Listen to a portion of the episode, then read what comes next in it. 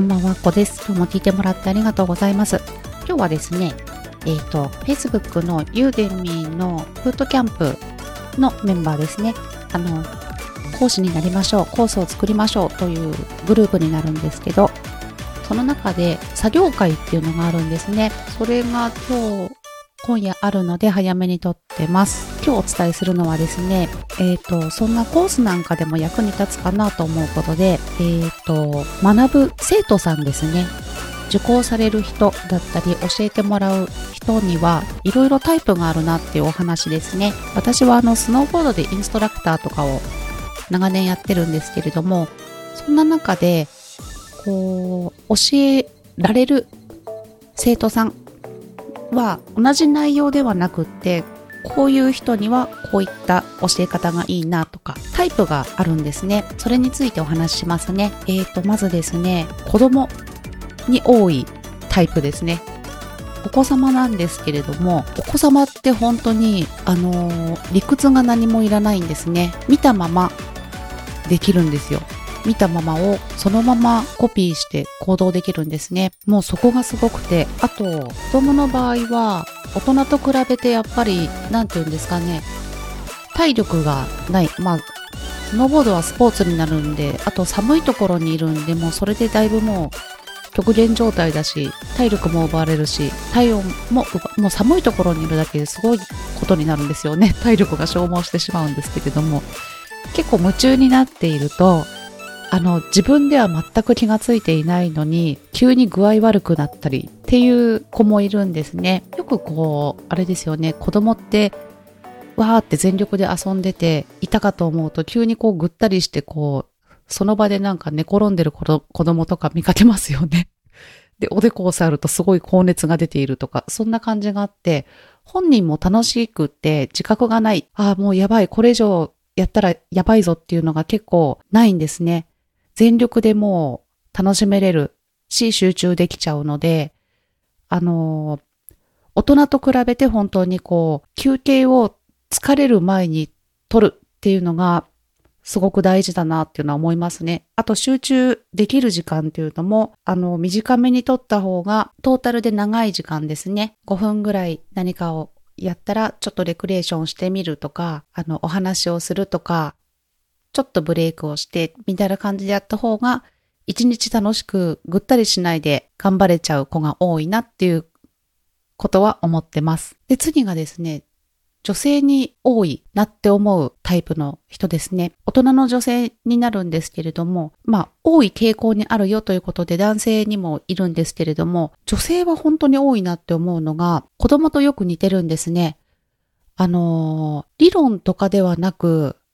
あの、見本を見せるとそのままできる人って本当に多いんですね。私も多分、すごくその気持ちがわかるんですね。あの、話で聞いてたり、字を読んでてもよくわからないんだけれども、先生がやったことを、だったり動画でやってることだったら、そのままできるんですね、なぜか。で、理解が後からついてくるんですね。仕事とかもそうですね。あの、とりあえずやることをわーっと書き出して、行動してみて何回かやってて、あ、そういうことかみたいな。理解が後から何回もやってくるみたいな。理解が後からついてくるっていう行動することで理解ができるみたいな、うまく言えないんですけど、そういう方がすごく多いなってのが思いますね。で、お子様とかと違うところは、あの、子供よりは、あの、あ、自分は疲れてきたっていうのを早く気づけるっていうところはありますね。それと、子供よりも、まあ、大人大人だから当然かもしれないんですけど、あの、ちょっと何かがあると、恐怖心があるというか、警戒するとか、そういったところはありますね。まあ、それは当然なのかもしれないんですけれども、なので、あの、最初にわーってずっと話をしたりとか、あの、理論ばっかりを言ってると多分、あ、つまらないなってなっちゃう場合もあると思いますし、あとはそうですね、あの身体能力っていうものもすごく、普段あの、なんて言うんですか、スポーツとかやってない方は特に、もうやっぱり、スノーボードみたいな重たいものを身につけているとか、あの、ウェアだってすごく、なんて言うんですか、分厚かったり、あれで歩くのでさえ体力が奪われるんですよね。なので、もう何を立ってるだけでも、あの、体力が消耗しているっていうふうに思って、あの、様子を見ながら、ちょっとずつ体を動かしていくとかにして、最初にこう、ドカンとじゃあ飛んでみましょうみたいなことをやると、まだ飛んだら痛いっていうのがない人は、行っちゃって転んじゃって痛い、怖いってなっちゃうともう恐怖が一日付きまとうみたいな感じになってしまうので、本当に安全な方法だったり、うってならないように楽しく楽しくっていう風に、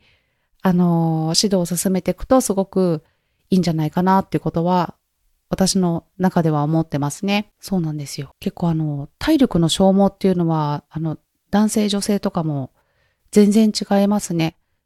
まあ、普段やっていることでもだいぶ違いますよね。あの、デスクワークの方と、あとはもうすごいスポーツやってますっていう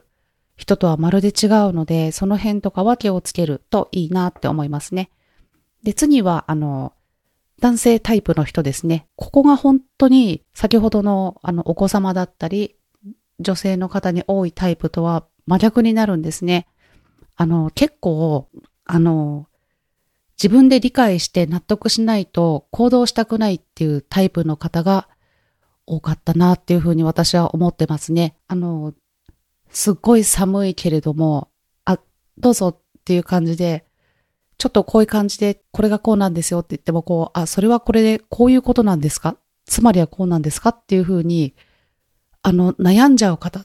って結構多かったなっていうことを思いますね。そうなんですよね。まあそれでこう解説をして、あ、わかりましたって言って、あの滑ったりするんですね。でもやっぱりうまくいかないと、理論上は、あ、そうやればいいんだってのもあっても、なかなか初めてのことだったり、あの、基礎体力だったり、そういった身体能力とか、あの、感覚ですね。そういったものも徐々についていくものなので、あれできるはずなのになんでできないんだろうって言ってまた悩みが深くなる方とかもあの、見受けられますね。でもこういった方たちっていうのは、あの、理解をしてからやるっていう特徴があるので、それが一定のところまでできるようになると、あの、理解ができてる分、どんどんどんどんこう、上達していくだったり、すごくハマる、夢中になれるとか集中できるっていうところがあるんですね。あと体力もやっぱりある方が多いと、どんどん上達していくっていう真逆になるんですね。あの、お子様とかはもうスタートダッシュがすごいっていうのがあるし、この男性タイプの人は、スタートがすごいゆっくりな感じがするんですね。なんだけど、ハマる人が多いみたいな。もう、グループでまた次来ようっていう感じではなくって、もう次からは一人で来るみたいな、ひたすら練習するみたいなそういう方はよく見かけましたね。まあ、多い傾向にあるっていう感じにはなりますね。あと最後に、たまにいるスーパーマンみたいな人に出会えることもありますね。もう、見たままで理解ができるし、なんて言うんですかね、行動しながら理解をしていく人がいるんですね。で、やっぱりそういう方って体の使い方だったりもうまいんですよね。そしてこう恐怖心がない方が多いんですねもう子供的な感じなのに基礎体力もあるし度胸もあるそういうなんかこうセンスの申し子みたいなそういった方に出会えることがたまにありますねああいった方は何やってもできるんだろうなとは思うんですけれどももうああいう方と一緒に周りに一緒にこう練習してると周りの人たちもすごくわーってなるし楽しいですよね。なのでこのコースの中にもそういう人がいるかもしれないって思うとすごくワクワクしますね。まあそんな感じでえっ、ー、と自分のコースのだったり指導していることを習っている生徒さんはどんなタイプの人なのかなっていうのを考えると組み立てとかももう飽きずに最後まで楽しくできるとかそういったコースにつなげていくことができるのかなっていうふうに思います。そんな感じで次のコースも頑張って作っていこうと取り組んでいます。今日はこの辺で失礼します。いろいろなタイプの生徒さんがいますよっていうお話でした。ではまたあこでした。